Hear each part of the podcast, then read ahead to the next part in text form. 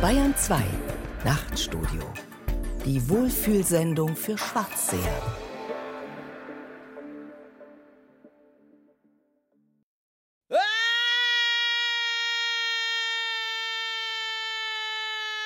Kapitelübersicht. Origami oder wie bastelt man sich einen Deleuze? Die Wunschmaschinen oder umherschwirrende Schizophrene? Büchersturz oder provisorisches Bibliografieren? Gründe gegen das Reisen oder einen Nomaden findet man meistens zu Hause? Wer oder was ist Deleuze? Sauerstoffgeräte oder das Leben zum Tode? Nachbarschaft oder Besuch bei der alten Dame? Dem Tod von der Schippe springen oder der gewollte gegen alle Tode gewendete Tod? Die nordische oder gotische Linie? Irma Nuance oder Alice baut ein Denkmal in den Lüften? Zickzack in den Lüften oder eine nordische Linie de Fuite, Humpty Dumpty oder der organlose Körper, Hekaitas oder ein Hof, das Ei des Ereignisses oder endlich ein Denkmal.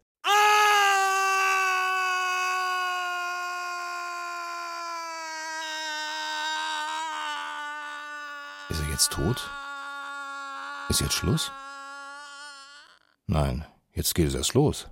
Mit der Idee, Deleuze stürzen zu lassen, ohne ihn gleich schon aufschlagen zu lassen, sozusagen den Sturz zu retardieren. Jemanden stürzen lassen, ohne ihn aufkommen zu lassen? Gebt mir Möglichkeit oder ich ersticke. Ein Denkmal für Gilles Deleuze, errichtet von Jan Snehler.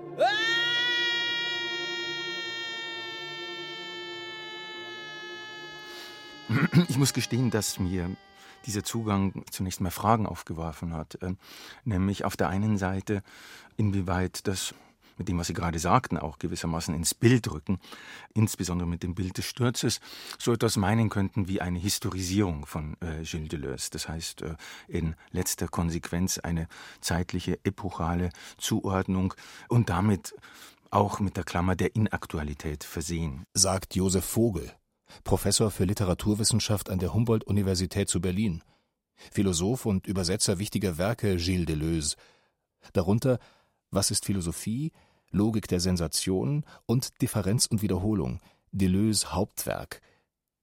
Sag mal, ist das ein guter Einstieg? Jeder Einstieg ist so gut wie jeder andere, würde ich sagen. Hm. Und weil es so ist, machen wir es gleich nochmal. Wie beschreibt Gilles Deleuze in Differenz und Wiederholung? Wir fangen nochmal an, aber irgendwie, irgendwie anders. Origami oder wie bastelt man sich einen Deleuze? Bonjour, Monsieur Deleuze. Chapeau für Ihr letztes Buch. Ich wollte Ihnen dazu unbedingt sagen, dass. Petit Lou! Bei Fuß! Komm! Hierher, hörst du? Petit Lou! Entschuldigen Sie mich bitte. Manchmal fragt man sich wirklich, wer hier wen an der Leine hat. Also, das, was Sie da über Leibniz schreiben. Ich meine, also das fand ich jedenfalls großartig. Das mit der Falte. Die Falte. Leibniz und der Barock. Wissen Sie, ich bin Postangestellter und den ganzen Tag falte ich. Falte, falte. Bis zum Umfallen. Nichts als Falten. Aber Ihr Buch. Also Ihr Buch hat mir endlich einmal gezeigt, was das so impliziert. Also, dass es die ganze Welt in sich einfaltet, gewissermaßen, mein Falten. Dass letztlich alles auf Origami hinausläuft, sozusagen, wenn ich Sie recht verstanden habe. Die Hunde, die Bäume, die Vögel, alles aus mir heraus und in mich zurückgefaltet. Ja, das wollte ich Ihnen nur sagen, Monsieur Deleuze. Tja, ja, das war's schon. Au revoir. Machen Sie's gut. Ich glaube, was dahinter steht, ist tatsächlich so etwas, was man Immanentismus bei Deleuze nennen könnte. Und das bedeutet, dass die Welt, der Kosmos, die Außenwelt für Deleuze eben nichts etwas ist, was sich außen, jenseits meiner Grenzen, jenseits der Grenzen der Person etc.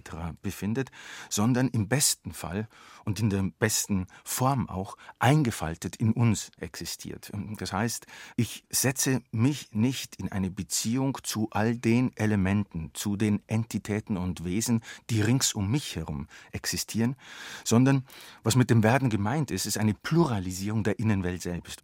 Ein Werden heißt immer Weltgewinn, ein Werden heißt immer die Vervielfältigung Beseitigung von Bezügen. Tier werden, Frau werden, Stein werden, Jude werden, alles und jeder werden. Devenir tout le monde. Und hier würde doch gleich mal das mit der Nahbarkeit ganz gut passen. Die Intimität von Existenz und Begriff, von der Fabian sprach. Fabian Erhard, Philosoph mit Deleuze, Kladde und psychonautischem Erfahrungshintergrund. Zu Gast bei Jan Sneller, dem Autor dieses Features. Man würde gerne Ja. in seiner Nähe sein Ja. und mit ihm befreundet sein. Ja. Herrlich. Also von Derrida kann ich das nicht sagen, von, von, diesen, von den Gespenstern Derridas, die ich kenne. Ja, oder von, von wem auch immer. Also Ja, man, es scheint echt wenig zu geben, die die Figur des Philosophen mit dieser Nahbarkeit irgendwie ausfüllen. Also es ist ja auch bis heute so, dass sich da irgendwie so ein, so ein Hiatus eingeschlichen hat zwischen den Textzeugnissen des Denkens und der Person, die denkt. Und auch die Größten sind nicht gefeit vor diesem Hiatus. Es ist verrückt, dass er mit dem überhaupt nichts am Hut zu haben scheint. Ja, so wird auch oft mit philosophischen Begriffen umgegangen. Und Deleuze nehme ich wirklich ab, dass ihn das Eigenleben all dieser Begriffe, die er G und R erfunden hat, wirklich in höchstem Maße selbst bewegt hat. Man kann sich so lebhaft vorstellen, wie er nachts nicht einschlafen konnte, weil er irgendeine Facette des organlosen Körpers entdeckt hat, die ihn nicht hat schlafen lassen. Und also diese Verflechtung von Denken und Existieren, die scheint mir philosophisch höchst aufrichtig zu sein. Und es ist eigentlich seltsam, dass im Zuge der Professionalisierung der Philosophie im 20. Jahrhundert und wahrscheinlich schon früher diese Intimität ohne größeres Aufheben preisgegeben wurde. Ja, genau. Wieso schmeckt die Philosophie nicht? Ja, wieso riecht sie nicht, schwitzt und scheißt nicht? Warum spüren wir nur bei Deleuze den Körper des Philosophen? Frage ich mich auch. Aber genug gekuschelt. Zurück an die frische Luft. Die Wunschmaschinen oder umherschwirrende Schizophrene. Guck mal da drüben. Ist das nicht Gilles Deleuze? Ja klar, das ist er. Der Mann mit den steilen Thesen. Gilles de Venir Deleuze. Was trägt er da mit sich herum? Einen Respirator? Es scheint so. Einen strombetriebenen Atemströmer. Moment, da war doch was. Ah, La Machine. Die Wunschmaschine. Spricht er mit ihr oder mit sich selber? Es funktioniert überall. Bald rastlos, dann wieder mit Unterbrechungen. Es atmet, wärmt, isst. Es scheißt, es fickt. Überall sind es Maschinen im wahrsten Sinne des Wortes. Maschinen von Maschinen mit ihren Kupplungen und Schaltungen. Angeschlossen eine Organmaschine an eine Quellmaschine. Der Strom von dieser hervorgebracht, wird von jener unterbrochen. Die Brust ist eine Maschine zur Herstellung von Milch und mit ihr verkoppelt die Mundmaschine. Der Mund der Appetitlosen hält die Schwebe zwischen einer Essmaschine, einer Analmaschine, einer Sprechmaschine und einer Atemmaschine. Alles ist Maschine. Maschinen des Himmels, die Sterne oder der Regenbogen, Maschinen des Gebirges, die sich mit den Maschinen eines Körpers vereinigen. Anti-Ödipus. Kapitalismus und Schizophrenie. 1972 erschienen. Ach ja, der Anti-Ödipus. Die alles kopuliert mit allem Bibel. Die hat er doch zusammen mit diesem verrückten Psychiater geschrieben. Wie hieß er noch? Felix Guattari? Der ist ja jetzt schon ein Weilchen unter der Erde. Also, wenn Sie mich fragen, so wie der da aussieht, macht's der mit seiner Maschine auch nicht mehr sonderlich lange. Der Begriff der Wunschmaschinen beschreibt die Funktionsweise des Unbewussten, aber nicht wie Freud als eine subjektzentrierte Psychoanalyse, sondern als radikale Öffnung des Subjekts. Statt autark für uns zu existieren, öffnen wir uns immer der Welt. Wir verwirklichen uns temporär, wir suchen ständig Anschluss im Außen. Wir sind keine geschlossenen, stabilen Strukturen. Von der Psychoanalytikerin Melanie Klein übernehmen Guattari und Deleuze das Konzept der Partialobjekte.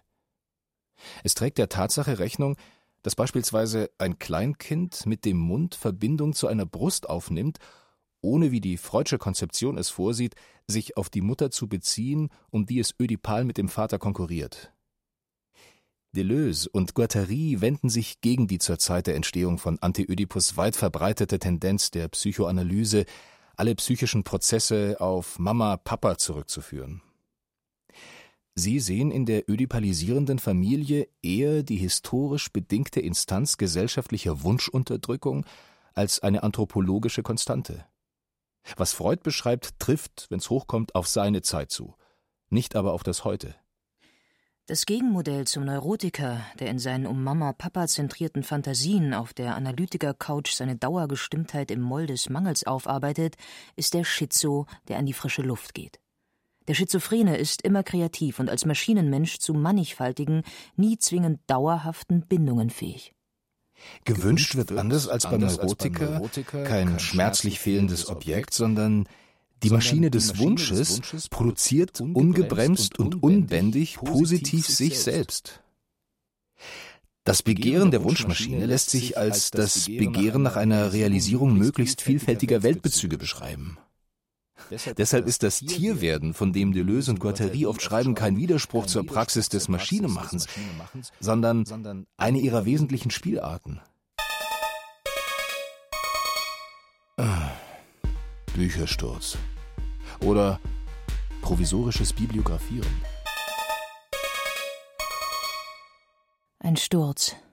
Ich stürze und stürz und stürze und stürze weiter vorbei an Regalen mit Marmeladengläsern, verstaubten Büchern, die ich im Flug herausziehe und wieder zurückschieb an anderer Stelle.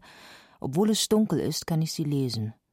Seltsame Titel wie Logik des Sinns. Logik der Sensation. Das Bewegungsbild. Prust und die Zeichen. Das Zeitbild. In den Büchern Sätze wie jeder Sturz ist Aktivität, die nicht zwangsläufig einen Abstieg im Raum darstellen muss. Er impliziert keinerlei Kontext von Not, Scheitern oder Leiden, obwohl er durch einen derartigen Kontext leicht illustriert werden kann. Ebenso aber, wie sich die Gewalt einer Empfindung nicht mit der Gewalt einer dargestellten Szene verwechseln lässt, lässt sich der immer tiefere Sturz in einer Sensation nicht mit einem im Raum dargestellten Sturz verwechseln, es sei denn aus Bequemlichkeit und auf humoristische Weise. Bevor ich in diesen Schacht fiel, das weiße livrierte Kaninchen, während mir jemand erzählte, er pflege bereits vor dem Frühstück an bis zu fünf unmögliche Dinge zu denken. Ich lief dem Kaninchen hinterher. Es zog eine Taschenuhr aus seiner Weste und sagte wieder und wieder: O Ohren und Bommel, o Ohren und Bommel, ich komme zu spät, ich komme zu spät. Genau, äh, Moment mal. Oh je, mein Zug. Gründe gegen das Reisen. Oder einen Nomaden findet man meistens zu Hause. Taxizentrale Koinju, guten Morgen. Guten Morgen, Snela. Äh, könnten Sie einen Wagen in den Strohberg 4 schicken? Jetzt gleich? Mhm. Wie war der Name nochmal bitte? Äh, Snela, Siegfried Nordpol, Emil Ludwig Anton. Wir warten unten. Alles klar, geht in Ordnung, Taxi kommt. Danke. Danke auch, tschüss. Reisen. Was stört mich nur so am Reisen? Zum einen hat es immer etwas von einem falschen Bruch.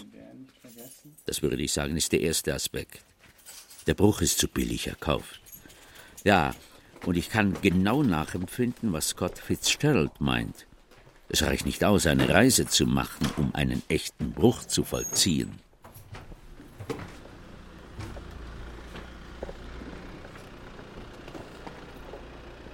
Guten Morgen. Guten Morgen zusammen, guten Morgen. Sind Sie auch gleich?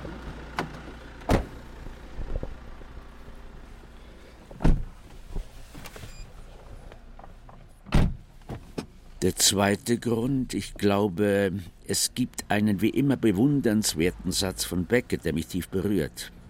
Beckett, der eine seiner Figuren ungefähr sagen lässt, ich zitiere schlecht, er sagt es viel besser, nämlich, wir sind zwar bescheuert, aber nicht so bescheuert, zu unserem Vergnügen zu reisen.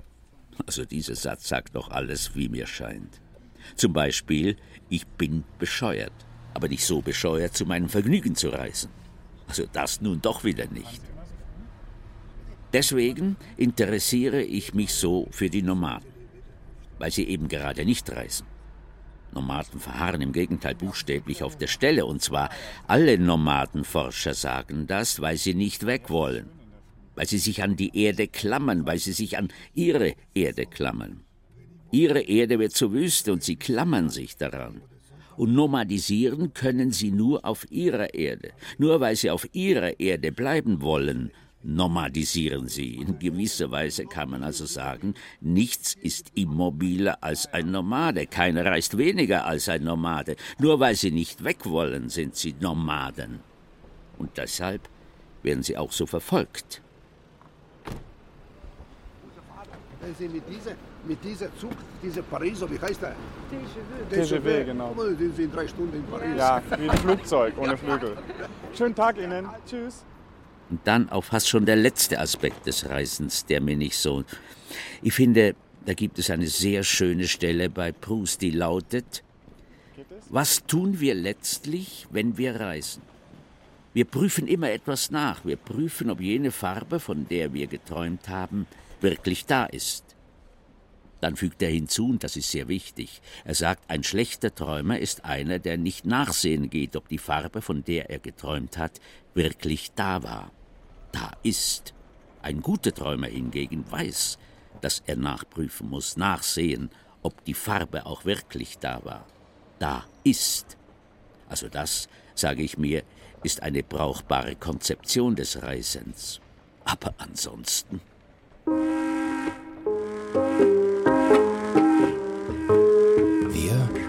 oder was ist Deleuze?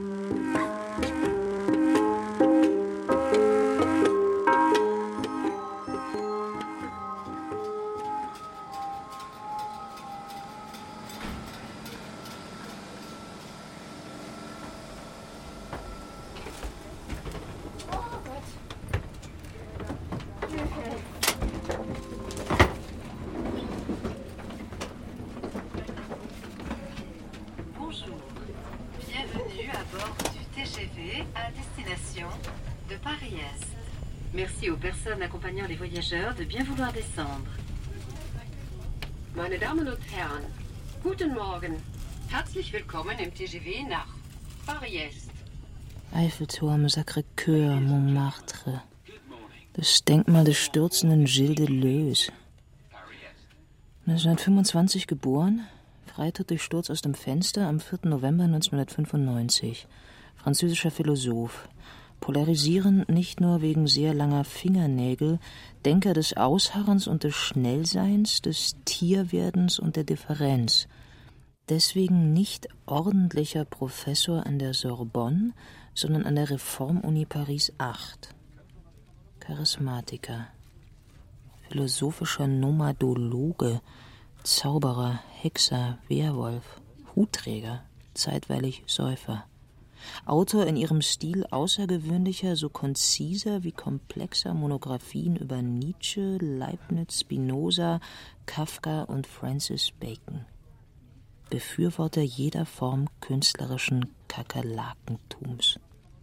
Ich glaube, dass Deleuze vielleicht neben Benjamin einer der wenigen ist, der ein wirklich intensives und wahrscheinlich auch sehr sympathetisches Verhältnis oder Verständnis Kafkas gewonnen haben. Und äh, was Deleuze jetzt äh, beispielsweise mit Bezug auf die Verwandlung, auf dieses Tierwerden, auf dieses Käferwerden Gregor Samsas äh, gemeint hat, steht in größter Nähe zu dem, was bei Kafka selbst, glaube ich, mitgedacht oder impliziert ist, nämlich die ganz elementare Frage, wie kann man in bestimmten ausweglosen Situationen Auswege schaffen. Deleuze versteht dieses Käferwerden Gregor Samsas als einen ganz spezifischen Ausweg aus einer, wenn Sie so wollen, sozialen, einer familiären, aus einer kulturellen Zwangslage, eine Entwicklung heraus aus bestimmten Fixierungen. Das wäre ein erster wichtiger Punkt. Ein zweiter Punkt, der unter anderem auch mit der eigentümlichen Neigung von Gilles Deleuze für diese Zwischenformen, Zwischenwesen, Werwölfen etc. zusammenhängt, äh, ist, glaube ich, ein großes Misstrauen gegenüber der Stabilisierung der Welt durch Klassifikationen, durch Zuordnungen, durch Einteilungen in Arten und Gattungen.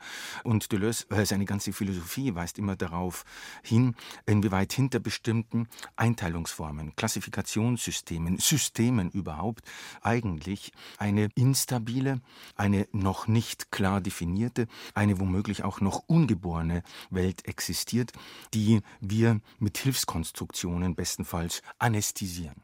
Und ich glaube, ein dritter ganz wichtiger Punkt, äh, der mit diesen Tierformen, mit der, wenn man so will, Entklassifizierung äh, zu tun hat.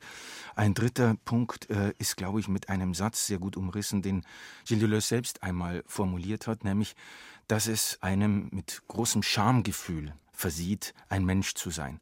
Manche sprechen in diesem Sinne gar von einem Flamingo-Werden, andere wegen Deleuze zeitweise doch erheblichen Zigarettenkonsums von einem Fledermauswerden des Philosophen kurz vor seinem Tod, wobei ja die Atemfunktion seiner Lungenflügel nachgerade gegen eine Flug- oder Flatterfunktion eingetauscht haben soll. Jedenfalls wurde er in den Wochen und Monaten vor seinem jähen Ende als in den Asphalt gefalteter Luftikus nur noch mit einem portablen Sauerstoffgerät gesichtet. All das und viel mehr noch versucht das Denkmal des stürzenden Gilles Deleuze ins Werk zu setzen. Es befindet sich im Hinterhof der letzten Wohnstätte des Philosophen Avenue du Ciel, Nummer Flamingo werden. Deleuze hatte eine unheilbare Lungenkrankheit. Er war an dieses Sauerstoffgerät, wie er selbst sagte, angeleint wie ein Hund. Ich frage mich wirklich, ob man das bringen kann. Auf jeden Fall kann man jetzt nicht schon wieder von vorne anfangen. Der Zug ist abgefahren. Außerdem war Deleuze auch nicht gerade zimperlich, wenn es darum ging, auch noch den tristesten Niedergang in etwas Fröhliches umzudeuten. Er nannte das Gegenverwirklichung. Junkies, die nicht einfach heroinabhängig sind, sondern die sich voll Hingabe ihrem Projekt eines Steinwerdens widmen. Magersüchtige, die sich aus ehrbaren Gründen nach und nach gewissermaßen alle Organe vom Leibe hungern, und Masochisten, die sich aus Sehnsucht nach einer glatteren Oberfläche den Arsch zunähen lassen. Und dann wäre da auch noch nicht zu vergessen, was Deleuze und Guattari über den Schizo sagen. Der Schizo als durch die Welt Spazierer und glücklicher Bastler improvisierter Weltordnungen, der sich dem Produktionsprozess einer Wunschmaschine hingibt. Nichts von dem üblichen Geschrei nach Hilfe und Hospitalisierung, stattdessen totale Bejahung. Bezogen auf Deleuze Sprung aus dem Fenster heißt das?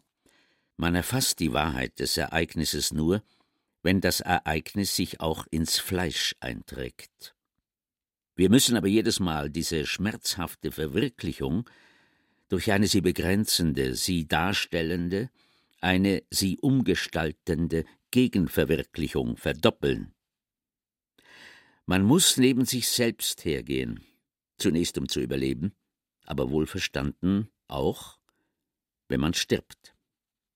Der Mime dessen sein, was tatsächlich eintritt. Das bedeutet, der Wahrheit des Ereignisses die einzigartige Chance zu geben, sich nicht mit ihrer unausweichlichen Verwirklichung zu vermischen und uns die Freiheit zu nehmen, über uns selbst hinwegzufliegen, ohne beim Krachen jedes Körpers anzuhalten.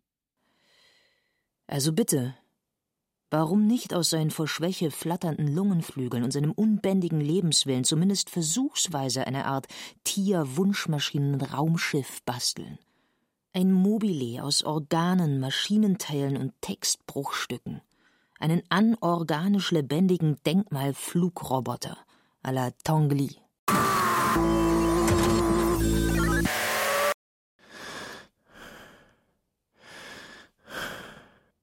Sauerstoffgeräte.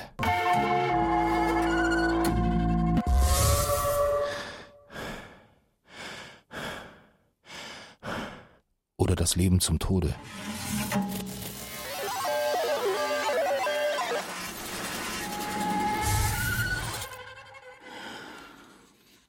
Ich habe keine Kraft mehr, Fanny. Oder wie sagt Beckett, ich kann nicht mehr weiter.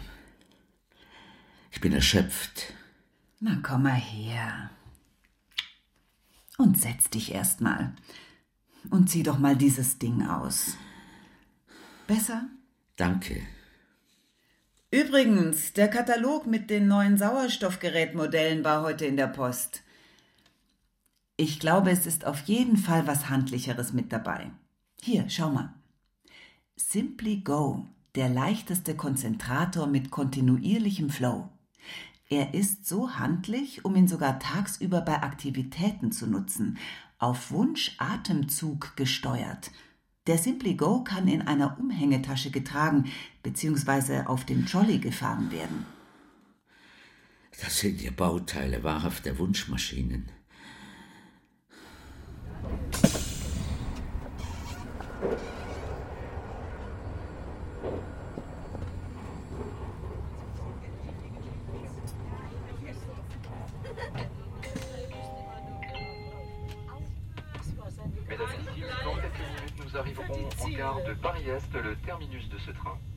Was ich in Paris vorhabe?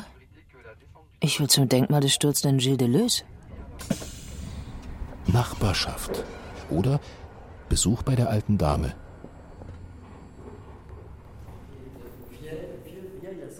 Jacqueline Thomas, die nette Dame, die mich ins Haus gelassen hat, zeigt mir den Aufzug, mit dem Deleuze immer hoch in seine Wohnung gefahren ist. Mit seinem Sauerstoffgerät, das er immer mit sich herumschleppen musste. Kleine Röhrchen, die zur Nase führen und eine Art Trolley, an dem er es hinter sich herzieht.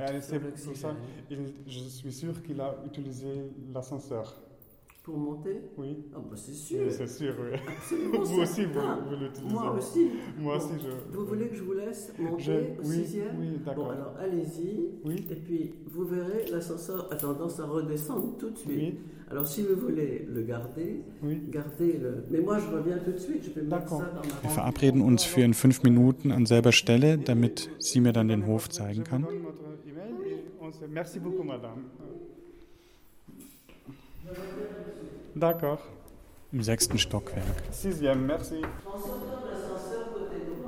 Côté droit, d'accord. Und auf der rechten Seite ist die Wohnung.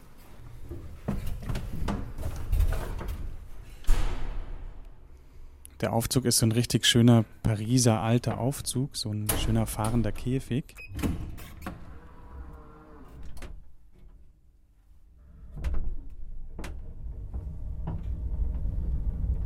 Mit dem ich eben jetzt ins sechste Stockwerk hochfahre.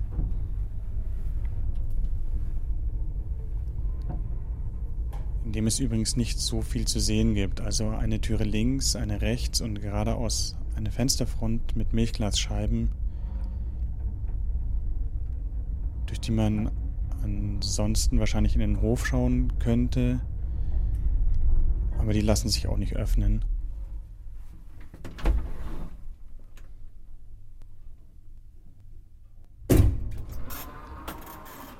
Jetzt bin ich angekommen.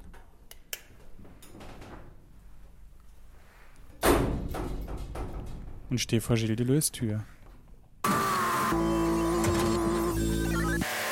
Dem Tod von der Schippe springen.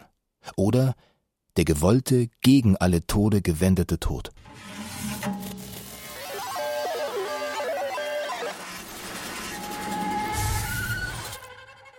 Paris im November nieseln. Und jeder Tropfen ein Philosoph. Wer ist da bitte? Ich bin's. Monsieur Lamort. Ich wollte die Details Ihrer Reise besprechen. Ach, Sie schon wieder. Ich hatte Ihnen doch gesagt, dass ich nicht viel vom Reisen halte. Seien Sie doch vernünftig. Folgen Sie endlich dem Beispiel Ihres Freundes Felix und nebenbei viele anderer und lassen Sie mich schon rein. Vernünftig. Hören Sie, ich bin zwar bescheuert, aber so bescheuert bin ich dann doch wieder nicht zu reisen. Langsam verliere ich die Geduld, Monsieur Deleuze. Geduld, Geduld. Also ich finde, der Spaß hört hier langsam auf. Ich mach mal eben ne Mücke, bevor der hier noch die Tür eintritt. Was für ein Spinner. Mann, Mann, Mann. Und hops. Halt, äh, stopp, nochmal, das geht so nicht. Hops. Und Ende. Haben wir noch einen Sprung gut. Äh, Das stimmt so nicht. Nicht, nicht so, nicht ohne es zu erklären. Aber wir haben es doch erklärt. Deleuze ist krank. Er fühlt sich am Ende, hat keine Lust mehr, will, will nur noch Schluss machen, wo der Tod ohnehin schon bei ihm anklopft. Und also springt er. Außerdem befindet er sich doch in seinem Flamingo- oder Fledermauswerden. Ja, aber erstens ist es mindestens zwei Anfänge her, dass wir das erklärt haben, sozusagen also schon gar nicht mehr wahr. Und zweitens würden wir uns um die Gelegenheit bringen, hier eine wunderschöne Stelle aus Logik des Sinns mitzufeaturen, die unseren ganzen Ansatz, uns an diesen Freitod in dieser Weise dranzuhängen, überhaupt erst so richtig plausibel macht. Da zitiert nämlich Deleuze den im Ersten Weltkrieg schwer verwundeten Schriftsteller Joël Bousquet mit den Worten Mein Geschmack am Tod, der Untergang des Willens war, werde ich durch eine Lust zu sterben ersetzen, die die Vergötterung des Willens ist. und schreibt dann dazu folgende Sätze.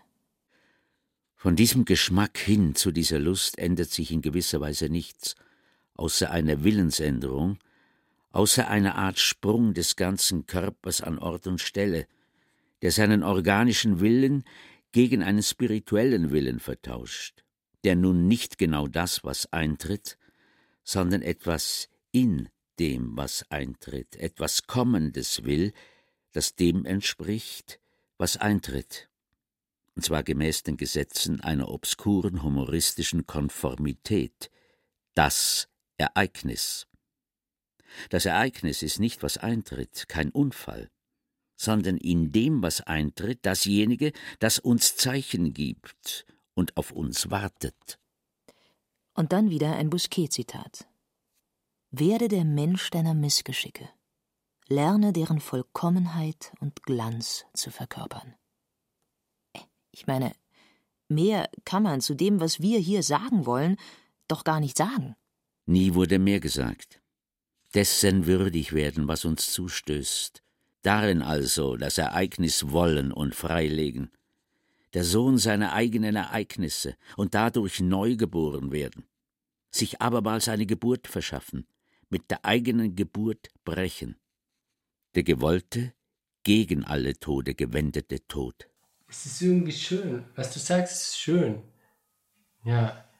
Es ist deshalb, vielleicht, man hat vielleicht auf das erste Hören liegt eine gewisse Zugangshürde zu dieser Deutung darin, dass man so den Moment vielleicht instinktiv zu stark psychologisiert, indem jemand aus dem Fenster springt und man eben nur psychologisches Vokabular wie Panik oder Kurzschlussreaktion oder so erstmal zwischen die Gedanken bekommt, aber dann auf den zweiten Blick erscheint mir es sehr plausibel, was du sagst. Auch mit dieser Frage nach dem Anschluss und dem Hund an der Leine. Also, ja, ja, wirklich die Frage jetzt, wo es eben mit mir zu Ende geht, wie soll an mich angeschlossen werden können? Und es müsste ja noch nicht mal so sein, wenn man das ernst nimmt, die Intimität von Begriff und Existenz, dann wäre der Löser der Letzte, der wollen würde, dass man ihn im Moment seines Todes psychologisiert. So, genau ihn dann als Subjekt ansetzt und sagt, hör mal her, du individuiertes Subjekt, Deleuze, bist aus dem Fenster gesprungen und so wie wir es mit allen individuellen Subjekten machen, schreiben wir dir jetzt psychische Zustände zu, die Kausalursachen sind für deinen Sprung. So ist eigentlich eine Beleidigung mhm. für ihn. Also und er ist ja auch nicht Subjekt einer Demonstration. Er ist ja, also es wäre ja auch aberwitzig, diesen ähm, ja in sich furchtbaren Sprung pädagogisch zu fassen oder didaktisch. Ja, also das wäre sicher auch die, äh, die falsche Richtung, aber er ist in dem Moment und ich dachte auf Anhieb, bevor ich wusste, dass im, im Belkenbuch von einer Ästhetik des Sturzes die Rede ist, von der Resonanz von Ebenen und so weiter, ja. dachte ich an Bacon. Ich dachte an diese Bilder von Bacon, wo man diese Fleisch, äh, diese Tierhälften äh, hängen sieht und diese deformierten, gequetschten äh, Körper. Ich dachte, das passt irgendwie. Ja. Das passte wie die Faust aufs Auge, weil im, äh, spätestens ab dem Zeitpunkt, ab dem ich wusste, dass Deleuze sich in den Hinterhof gestürzt hat, ja. äh, hat es auch sehr gut damit zusammengepasst, was Deleuze an Bacon herausarbeitet als die Isoliertheit der Figur, ja. die fast in solchen Quadern, und das ist übrigens ein sehr steriler Hinterhof, in so Quadern isoliert sind, um das, was mit ihnen geschieht, also dass eine Kraft auf sie wirkt, ja. um das besonders wahrnehmbar zu machen. Und diese Figuren sind irgendwie, waren zumindest für mich immer Monster. Und ich finde, dass Deleuze vielleicht ein Monster ist indem er stürzt und indem er, indem er auf den Boden aufschlägt. Er ist ein Monster. Äh, wenn man bedenkt, dass Monster die sind, die etwas zeigen, also Monstren, aber eben Monstrum im Neutrum, niemand, der demonstriert, sondern etwas, das in sich so beschaffen ist, dass es Monstrum ist. Also dass durch es geschieht, dass etwas sich zeigt. Ja. ja? Und, und auf diese Weise ist Deleuze der stürzende Deleuze ja. ein, ein Monster. Ja.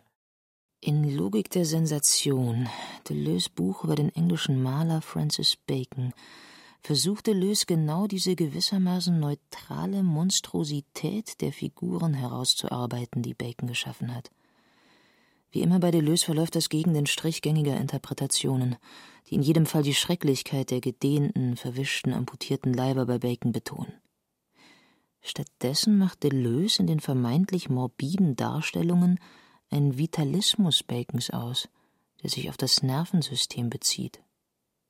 Die Formel lautet Pessimismus des Gehirns, Optimismus des Nervensystems. Gegenstand oder sagen wir besser malerischer Ausdruck dieses Optimismus ist die nordische Linie, die nicht nur eine Begrenzung darstellt, sondern eine eigenständige Funktion hat, nämlich die Begrenzung zu deformieren. Ihre Bewegung verdankt sich gerade das, was bei Bacon auf den ersten Blick so morbid und zerstört aussieht. Sein Fortgerissenwerden in ein Feld nie versiegender Lebendigkeit. Diese Linie strebt entweder ins Unendliche und ändert dabei fortwährend ihre Richtung, wird beständig geknickt und gebrochen und verliert sich in sich selbst, oder sie kehrt in sich selbst wieder, und zwar in einer heftigen, peripheren oder wirbelnden Bewegung.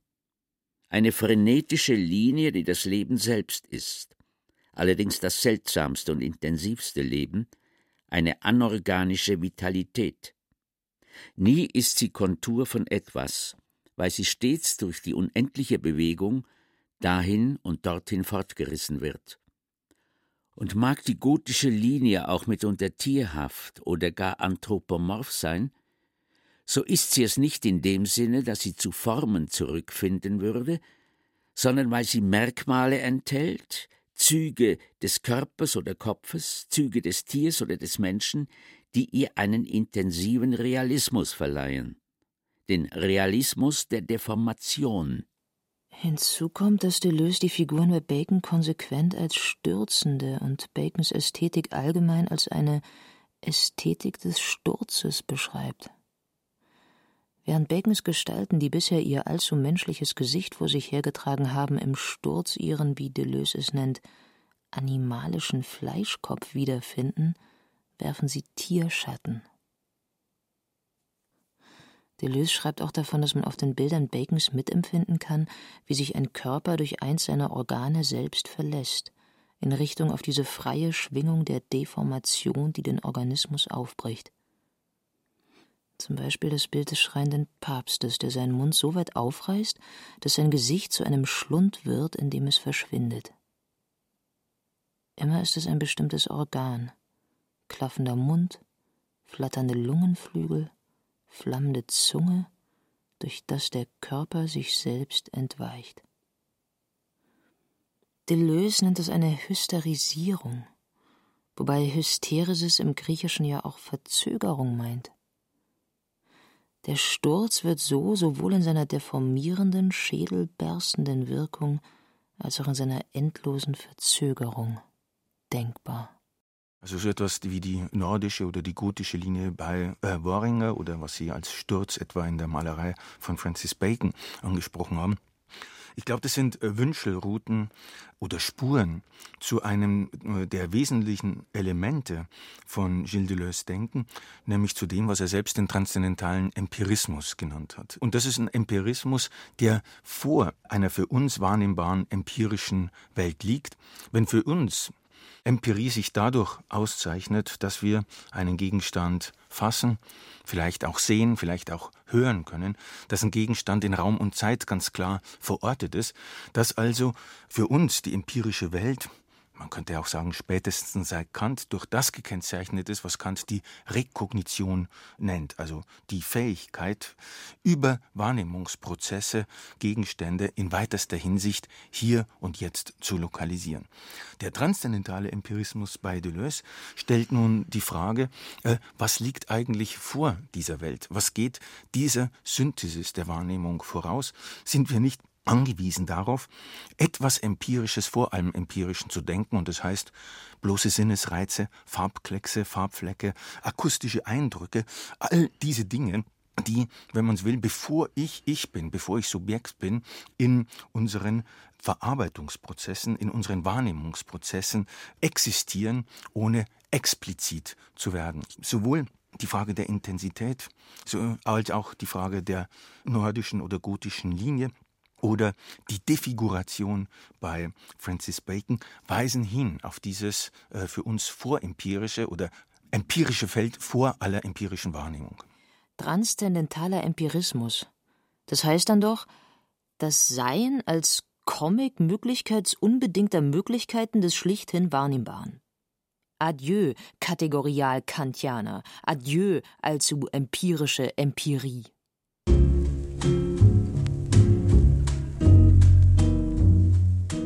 Irma Nuance oder Alice baut ein Denkmal in den Lüften.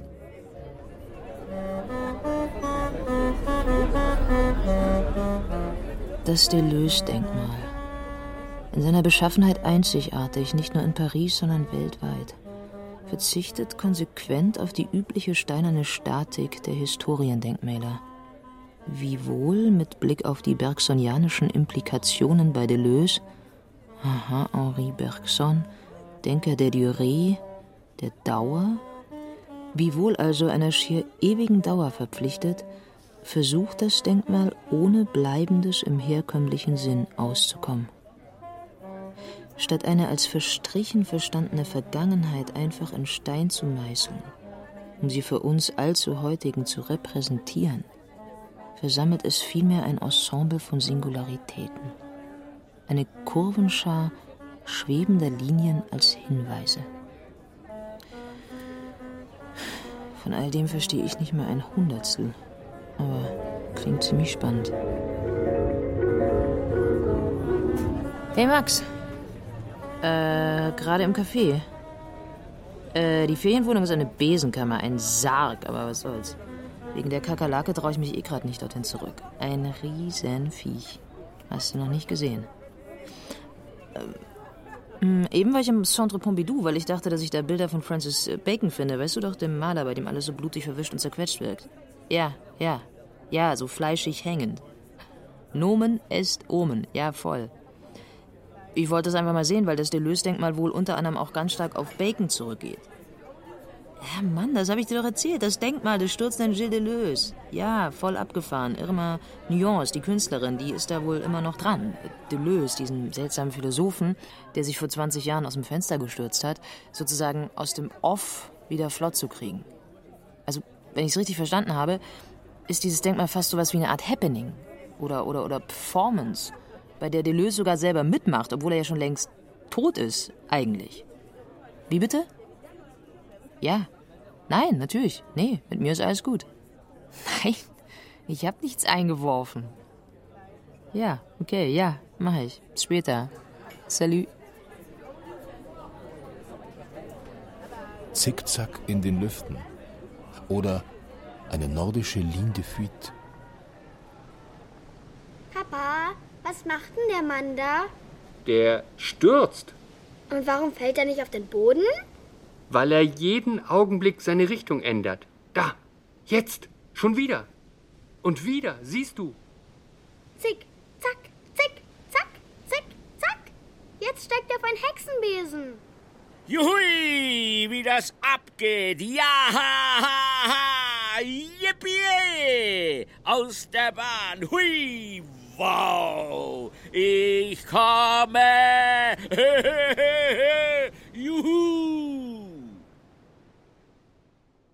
Hm, ich weiß nicht. Ist ja ganz witzig. Hör bloß auf. Du wirst doch nicht jetzt, wo wir ihn endlich in der Luft haben, nicht schon wieder von vorne anfangen wollen. Es passt einfach nicht mit dem zusammen, was Deleuze in Logik des Sinns über den Tod schreibt. Ich habe das Gefühl, dass sich Deleuze, wenn er vom Tod schreibt, implizit auf das bezieht, was er von Sartre als transzendentales Feld übernimmt, also als eine Art Feld der Wahrnehmungen ohne Ich. Hast du schon vergessen? Transzendentaler Empirismus. Wahrnehmungen, bevor ich ich war. Der Tod und sogar das Überleben sind doch aber bei Deleuze etwas viel Unpersönlicheres, oder? In dieser Hinsicht steht Deleuze durchaus im Kontext eines modernen, man kann sagen, radikal modernen Denkens, also spätestens seit der Existenzphilosophie, wird äh, der Tod in einem ganz spezifischen Verhältnis zum Leben gedacht, was wiederum Deleuze dazu herausfordert, das Leben nicht einfach als Gegebenheit meines Lebens hier und jetzt mit Anfang und Ende zu begreifen. Ganz wesentlich für Deleuze ist, dass das Leben nicht schlicht vitalistisch gefasst wird, sondern das Leben etwas ist, was in letzter Konsequenz das Gefäß der Person überschreitet, das Gefäß des Individuums, dieses Subjekts, äh, dieses, wenn man so will, auch beschränkten menschlichen Subjekts überschreitet. In dem Augenblick, wo dieses Leben erscheint, ist es in eine gewisse Indifferenz zum Tod getreten und führt zu einer Situation, die übrigens auch bereits von Maurice Blanchot angesprochen wurde, dass von diesem Leben, das sich nahtlos mit dem Tod, mit seinem eigenen Tod vermischt, unpersönlich geworden ist, dass von diesem Leben aus der Tod, mein eigener Tod, mir nichts mehr sagt. Hier ist es nicht ich, der stirbt, sondern ein Etwas. Hier bin nicht ich der Lebende, sondern etwas Unpersönliches geworden. Also diese Entpersonalisierung des Lebens rückt den Tod selbst in einer Perspektive, in dem er nicht mehr mich in diesem persönlichen Format treffen kann. Na bitte. Gegenverwirklichung hin oder her. Wir können nicht Deleuze dem Ereignis des Todes anheimgeben, nebenbei mit der Deformation bei Bacon argumentieren, um ihn dann in sauberstem Zeichentrick zu präsentieren. Ich meine, spricht Deleuze nicht irgendwo auch vom unwahrnehmbar werden? Weil die Frage nach dem Sturz, also was ist es da? Mit wem haben wir es da zu tun? Einem Menschen, ein Individuum, ein Subjekt, Gilles Deleuze, der Philosoph aus Paris, der Autor da und davon, der springt, der hat Panik. Man kann diese Individuationen die keine Person oder Ichs mehr bilden, Haxeitas oder Diesheit nennen. Und es erhebt sich die Frage, ob wir nicht eher solche Diesheiten sind als Ichs. Ja. Welche Hekaitas, welche Diesheit. Ich glaube, wenn wir unseren Lungenflügelflamingo wirklich wollen und nicht nur eine Metapher, kommen wir nicht umhin, ihm zunächst einen organlosen Körper zu schaffen. Ach, dieses Eiding. Ja, genau, das Ei. Aus dem kann dann der Flamingo schlüpfen oder nicht, wie er will. Humpty Dumpty oder der organlose Körper. Aus diesem Grund behandeln wir den organlosen Körper wie das Ei vor der Ausdehnung des Organismus und der Organisation von Organen. Das Intensitätsei wird durch Achsen und Vektoren definiert, durch Gradienten und Schwellen, durch dynamische Tendenzen mit Energieumwandlung, durch kinematische Bewegungen mit Umgruppierung, durch Migration und all das unabhängig von Nebenformen, denn die Organe erscheinen und funktionieren hier nur als reine Intensitäten. Das Organ verändert sich, indem es eine Schwelle überschreitet, indem es den Gradienten ändert. Die körperlichen Veränderungen waren zuerst langsam, dann sprang es vorwärts in ein schwarzes Fallen, stürzte durch sein erschlaffendes Gewebe und wusch die menschlichen Züge fort. Sexualorgane sprießen überall. Das Rektum öffnet, entleert und schließt sich. Shit ist das Shit so. Der gesamte Organismus wechselt Farbe und Konsistenz, Angleichungen im Bruchteil einer Sekunde. Das Ei ist nicht regressiv, ganz im Gegenteil, es ist ausgesprochen zeitgenössisch. Man trägt es immer als sein eigenes Experimentierfeld, als sein assoziiertes Milieu bei sich. Das Ei ist das reine Intensitätenmilieu, Spatium und nicht Extensio, die Nullintensität als Produktionsprinzip.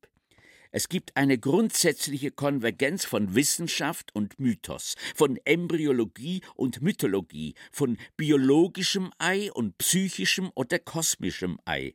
Das Ei bezeichnet immer diese intensive Realität, die nicht undifferenziert ist, sondern in dem sich Dinge und Organe einzig durch Gradienten, Migration, Nachbarschaft unterscheiden.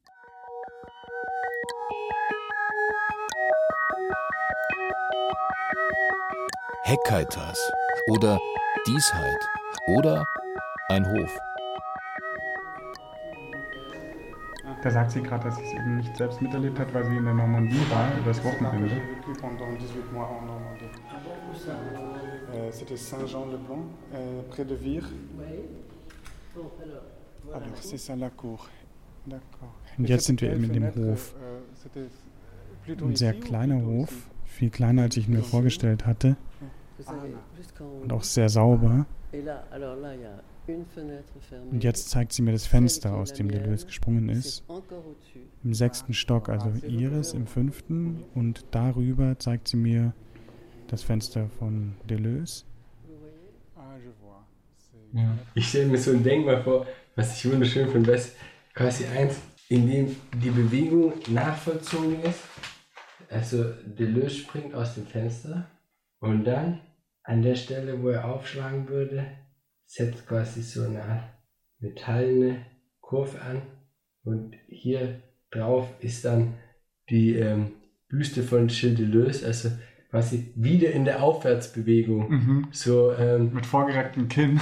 Ja, ich weiß auch nicht genau. Vielleicht, wo man quasi sieht, es müsste irgendwie bewegungsphysikalisch quasi so klug äh, dargestellt sein, dass man quasi erkennen kann, da wollte jemand runterspringen und aufschlagen und das hat plötzlich so gemacht. Ja.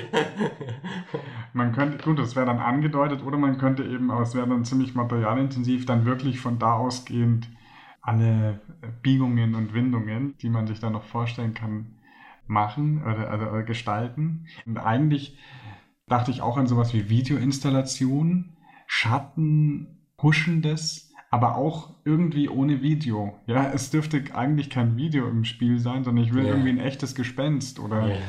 ähm, also ich will, ich will ein durch und durch äh, reales Denkmal, das kein Denkmal ist. Ja. Und das wiederum wäre eben möglich durch die Behauptung, die man eben Hausbewohnern in den Mund legen könnte, dass, ähm, dass sie ihn manchmal immer noch sehen. Oder eben, man kann ja auch sagen, in diesem Hof ist immer 4. November. Mhm. Es ist so. Mhm. Also für mich, für mich hat es in diesem Hof, äh, war es mehr 4. November als, als alles andere. Ja, ja. Und demnach, ja, ist es möglich, das sozusagen äh, zu wiederholen und Deleuze ewig in der Luft zu halten. Gilles in the air. Ein schönes Ende, oder? Ach komm schon, ein Anfang geht noch. Na gut, aber dann ist das für heute der letzte. Versprochen? Versprochen. Das Ei des Ereignisses. Oder endlich ein Denkmal. Endlich geschafft. Also langsam habe ich auch genug vom Umhergeirre. Kam mir selber schon vor wie auf einer nordischen Fluchtlinie. Und wo ist jetzt das Deleuze-Denkmal? Hm. Das Haus. Gut bürgerlich, beste Wohnverhältnisse. Ah, da geht's hinaus auf den Hof. Sehr sauber, klein, hätte ich mir größer vorgestellt. Abgetrennt durch eine Mauer und auf der Mauer ein Ei. Entschuldigung? S- Sind Sie das Deleuze-Denkmal? Sie- Sie sehen aus wie, wie ein Ei. Also das ist ja das Letzte. Eine Unverschämtheit ist das. Ich ein Ei. Entschuldigen Sie bitte. Ähm, ich ich habe ja nicht gesagt, dass Sie ein Ei sind, sondern nur, dass Sie wie eins aussehen. Und manche Eier sind doch sehr hübsch. Und manche Menschen sind ziemlich dumm. Und was deine Frage betrifft, stell sie nochmal, ich habe sie vergessen. Sind Sie das Deleuze-Denkmal? Wirklich sehr simpel zu beantworten. Ja, das bin ich. Nächste Frage. Glauben Sie nicht, dass Sie auf dem Boden ein wenig sicherer säßen? Ihre Statik scheint mir prekär zu sein und diese Mauer ist doch ziemlich schmal und hoch. Schon wieder eine so simple Frage. Hier meine Antwort. Natürlich glaube ich nicht, dass ich besser auf dem Boden säße. Und zwar weil, wenn ich jemals hier herunterfallen würde, was nebenbei nie geschehen wird, aber für den Fall, dass es doch einmal geschehen sollte, hat mir der Präsident de la République höchstpersönlich versprochen, dass er alle ihm unterstehenden Rettungsdienste, Polizei, Feuerwehr, Katastrophenschutz und was weiß ich nicht alles, sofort herbeischicken würde. Jawohl. Ich habe nämlich mit dem Präsident de la République gesprochen und das hast du sicher nicht. Nächste Frage. Wissen Sie, dass Gilles Deleuze, der Philosoph, der in diesem Haus gelebt hat, geschrieben hat, Sie, Humpty Dumpty, seien der stoizistische Weise schlechthin? Natürlich wusste ich das. Nicht. Äh, doch. Wie war nochmal die Frage?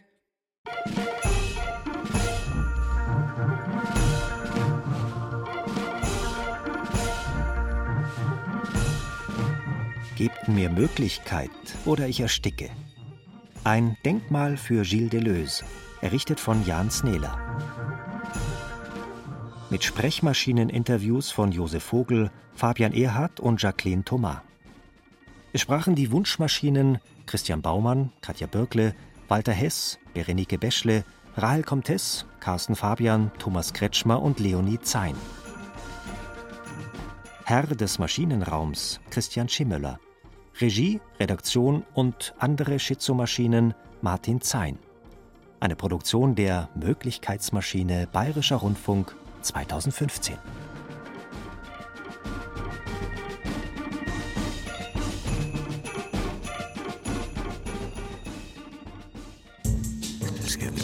Der Worte sind genug gewechselt. Lasst mich nun Newsletter sehen. Handverlesen, hübsch dekoriert, schamlos objektiv. Newsletter. Die Kulturhöhepunkte aus Radio und Fernsehen. Verpassen war gestern. Der BR Kultur Newsletter ist heute. Anmelden unter br.de Kultur oder bayern2.de.